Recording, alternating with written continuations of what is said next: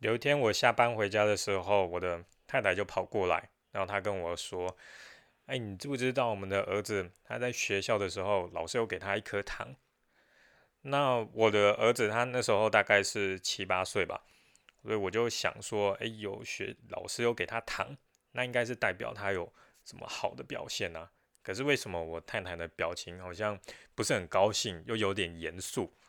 所以我就问我太太说：啊，所以。”那我们的儿子在学校是怎么了？他做了什么事情？所以老师有给他糖。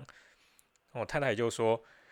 儿子他在学校做了什么事情被给糖？那个不是重点，重点是他把老师给他的这个这个糖拿着，然后去问他的同班的女同学，问女同学说要不要花钱买这个糖。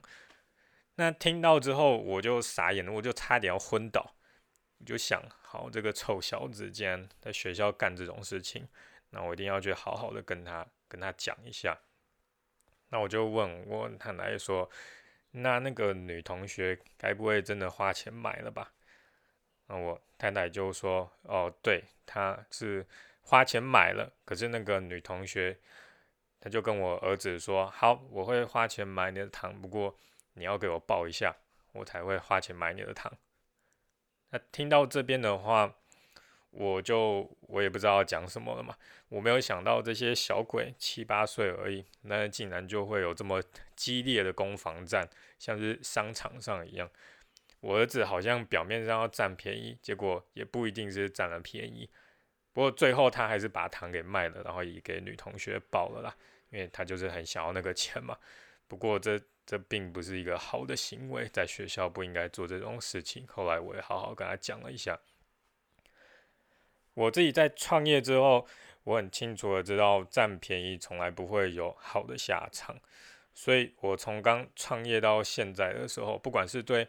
客人还是合作的厂商，这些通通都不会占便宜，或者是我去餐厅或者是去外面面对店家的话，我也不愿意去占他们便宜。那呃，不要占客人便宜，这个就不用讲了，这个太基本了。来，现在来讲一下关于厂商这件事情。像我在跟厂商来合作的时候，因为我不会占他们便宜嘛，特别是我付钱的时候都非常的爽快，我不会拖延那个付钱的时间，因为其实延迟那个付款的时间也是一种占厂商便宜的方法，但是我自己不会这样子做。那厂商每一次都可以很准时的收到我的钱，那他对我们贝科技的好感度当然就会比较高嘛。所以未来，呃，之后每一次有什么突发的状况的时候，厂商都会优先的来挺我们。譬如说，有时候那个原物料不够，那厂商就会优先给我们，而不是给别的店家，或者是他们有什么优惠、有什么活动，也是优先帮我们保留。但你有可能，有些人可能听到这里会想说，这些厂商他想要赚钱，他应该是看我们。贝克街，或者是看谁的交货量比较大，他就会先对谁比较好吧，而不是看有没有好感吧。因为毕竟做生意嘛，赚钱才是最重要的。但是有个重点，你你要记得，就是这些供应商有很多都是业务在跑的，所以在业务的话，很重要的是这些业务看谁比较顺眼，那那些业务其实。他们的待遇，他们给这些客人的对待就会有差。像我们有一个原料供应商，他会有常常邀请国外的一些大师来台湾教课嘛，那就会有一些名额，那供应商就会把这些名额提供给我们这些客户、这些店家，然后邀请我们这些店家去报名课程。那会负责处理这个事情的人就是业务。那我们的业务常常就会私下先帮我们留好这个名额，然后让我们去报名。可是他都会一直提醒跟我们说，你我们绝对不要把这个事情传出去，因为他有服务其他几间比较大的厂商，可是他没有帮他们留名额。那我知道原因是什么，因为那些比较大间的对他比较不好嘛，让他感觉不高兴啊，所以他当然就是私下。就先帮这些对他比较好的人来留名额嘛。那这些业务他私底下帮谁留原料，先给哪个客户好处，只要不让别人知道的话，那对他的业绩一点影响都没有。可是可以让他觉得有暴富的感觉啊，也会让他觉得快乐啊。另外的话，让我有去一间餐厅，常常在一间餐厅吃饭。那时候那间餐厅的食材都非常的好。然后我有跟老板聊天啊，我也知道那些进货价非常的便宜，那我就问老板说：“诶，为什么你的进货价可以这么的便宜？然后食材又这么新鲜？因为那间餐厅规模比较小嘛，那他不太可能叫很大量的货啊。那所以通常这种情况，供应商是不会理他的，供应商会把比较好的货、比较便宜的价格给那些量较的很大的客户。”那这个餐厅老板就跟我说，他的东西可以这么便宜，是他用时间还有感情、用心去换来的。我就觉得，我就觉得很好奇，就问他说：“怎么说？为什么你这样讲？”他就说，这些供应商每一次他都会花很多时间亲自去挑这些原料。因为不像很多的店家，他们是叫员工去买，他都是亲自去跟这些供应商去那边跟他挑货，然后会跟他们聊天打屁哈啦。那我就说，哦，原来你还有做这种功课。那这个老板就说，对啊。可是除了这样，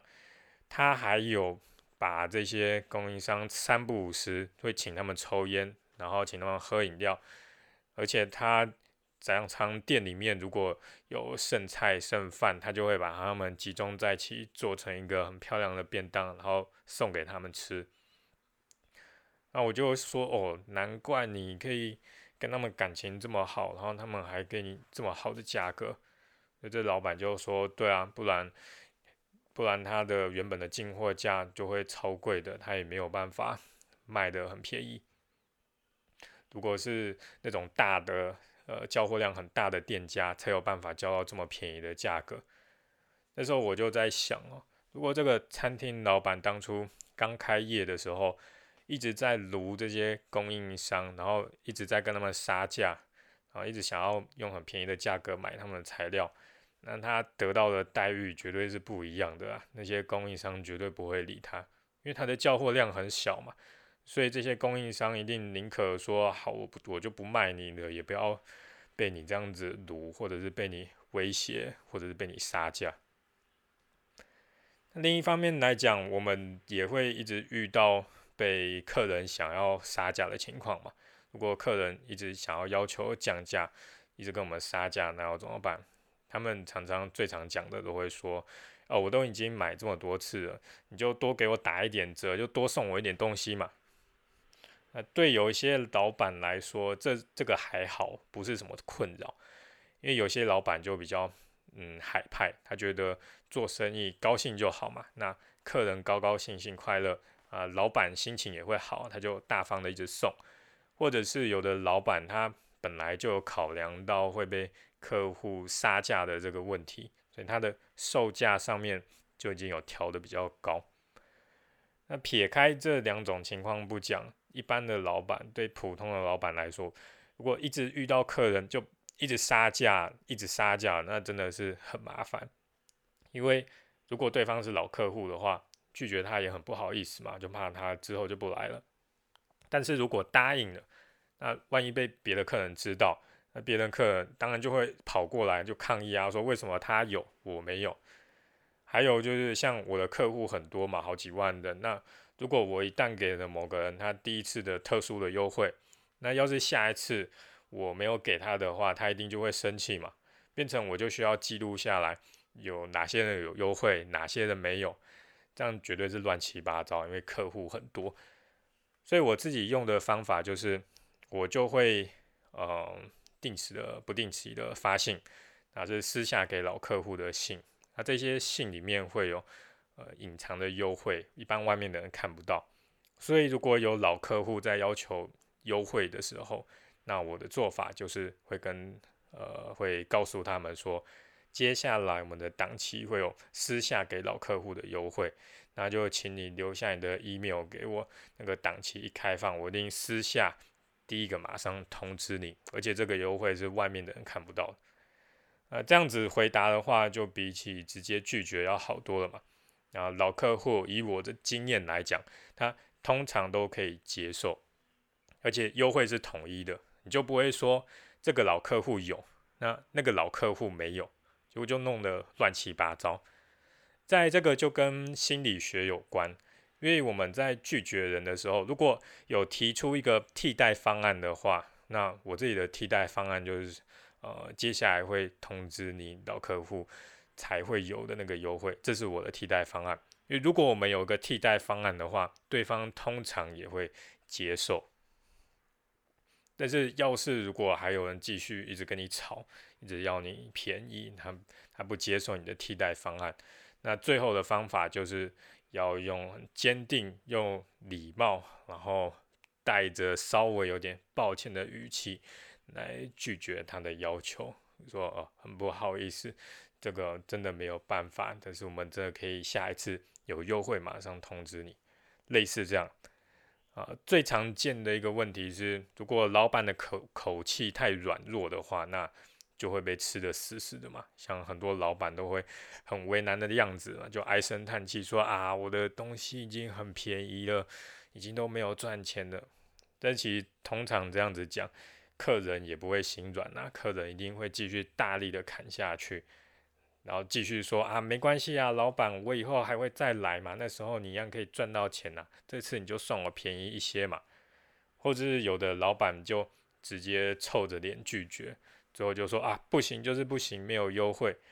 那结果当然都是不欢而散嘛。但是就是要再强调一次，就像前面有提到的，如果你是属于那种做生意高兴就好，很海派，那客人快乐，老板心情也好。或者是你的产品价格本来就是有调高，可以给客人杀价没有关系。那你送一些东西，那根本就没有问题嘛。像菜市场里面很多摊贩都是这样子方法嘛。那些妈妈婆婆去买菜，他们小摊贩就会很阿莎利、很干脆的就送很多东西啊，大家都高兴。但是如果你就是不想要被杀价，你就可以用我的方式给。客人一个替代的方案，让他会比较容易接受。不过对于我来说，不管是对供应商还是店家还是客人，我都不喜欢去占他们便宜，因为最后吃亏的很可能就是自己。好，这就是这一集的内容。如果你喜欢这一集的内容的话，可以请你帮我分享给你的家人朋友。那些对创业和行销有兴趣的人，一定会对他们非常的有帮助。